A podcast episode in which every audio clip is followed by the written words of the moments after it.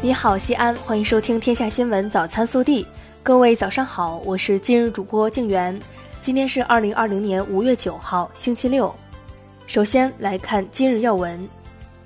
五月八号，中共中央在中南海召开党外人士座谈会，就新冠肺炎疫情防控工作听取各民主党派中央、全国工商联和无党派人士代表的意见和建议。中共中央总书记习近平主持座谈会并发表重要讲话。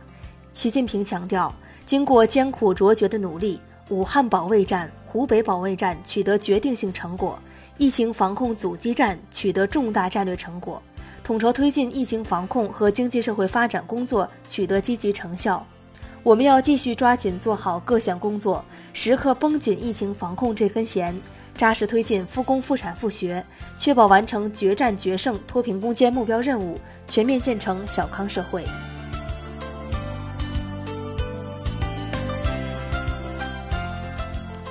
下面来看本地新闻。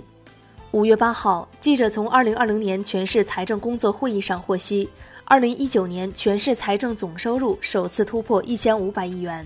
其中一般公共预算收入超过七百亿元。五月八号十三时四十九分，我国新一代载人飞船试验船的返回舱成功降落在酒泉东风回收着陆场预定区域，这标志着试验船飞行试验任务圆满成功。航天科技集团五院西安分院承担的关键产品设备，在试验船飞行及返回过程中显担当。该试验船由返回舱和服务舱两舱结构组成，航天科技集团六院承担了两舱推进系统的研制工作。日前，经陕西省纪委监委指定管辖，咸阳市纪委监委对西安市委平安办原主任。市公安局原党委委员、副局长严红严重违纪违法问题进行了立案审查调查。五月八号十一时，伴随着鸣笛声，文明西安号和西安榜样号同时驶出车库，在文明而驰，御新风前行。近期，西安市委文明办与西安轨道集团联合策划打造了“文明西安号”“西安榜样号”地铁专列和“城市文明之窗”主题车站。全方位展示文明西安的城市形象，弘扬西安各类先进人物和集体的优秀事迹。五月七号，我市收获了一个优级蓝天，这也是今年西安收获的第十一个空气质量优级天，创下了二零一三年执行新空气质量标准以来的最好成绩。日前，记者从市医保中心获悉，五月六号至五月二十九号。西安市定点医药机构二零二零年度协议续签工作开始，此次签约范围包含已承担医疗保险服务、履行协议关系、有意愿继续承担西安市二零二零年至二零二一年医疗保险和离休医疗保障等医疗保险服务的定点医疗机构和定点零售药店。记者八号从市统计局获悉，一季度。西安市积极应对疫情对房地产业的冲击，加快企业复工复产步伐，新开工项目有所增加，改善住房需求重新释放，房地产开发投资和销售呈逐月回升态势。为提升西安公交集团整体品牌形象，即日起，西安公交集团公开征集企业标志创意设计方案，logo 设计一旦被采纳，应征者将获得奖金两万元及表彰证书。作品提交截止时间为六月五号，详情电话咨询零二九八六二幺零零九二。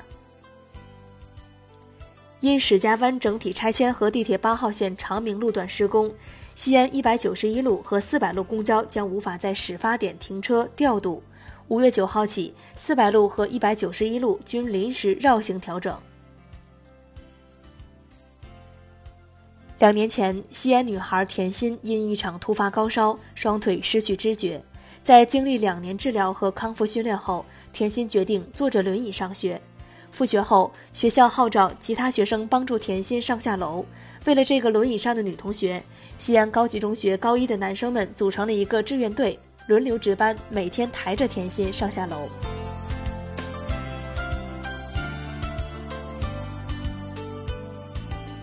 接下来是国内新闻。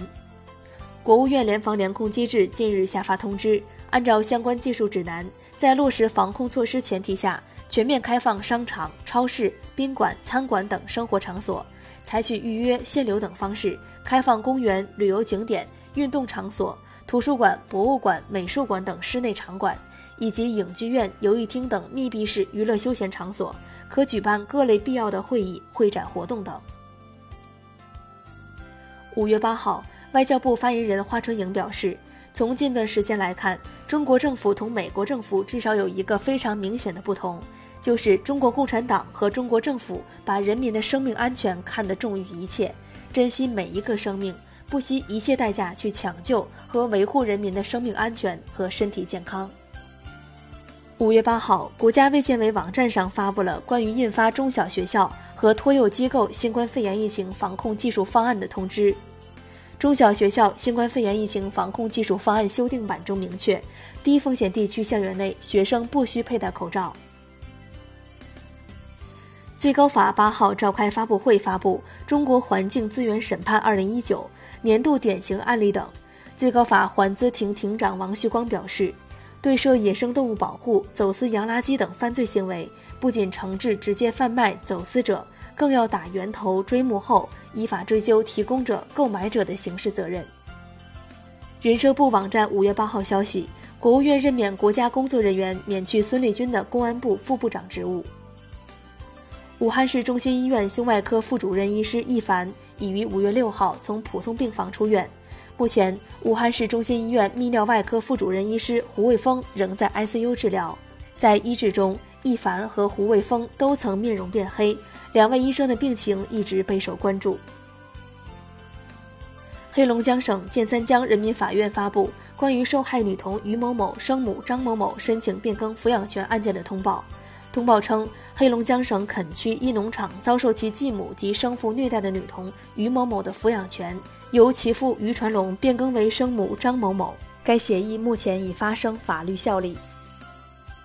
八号，北京二零二二年冬奥会和冬残奥会色彩系统和核心图形设计方案正式发布。色彩系统和核心图形统称为 “Look of the Games”，奥运形象景观和会徽、吉祥物等都是奥运会的核心元素。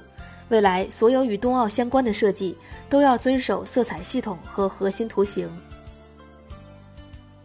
以上就是今天早新闻的全部内容。更多精彩内容，请持续锁定我们的官方微信。明天不见不散。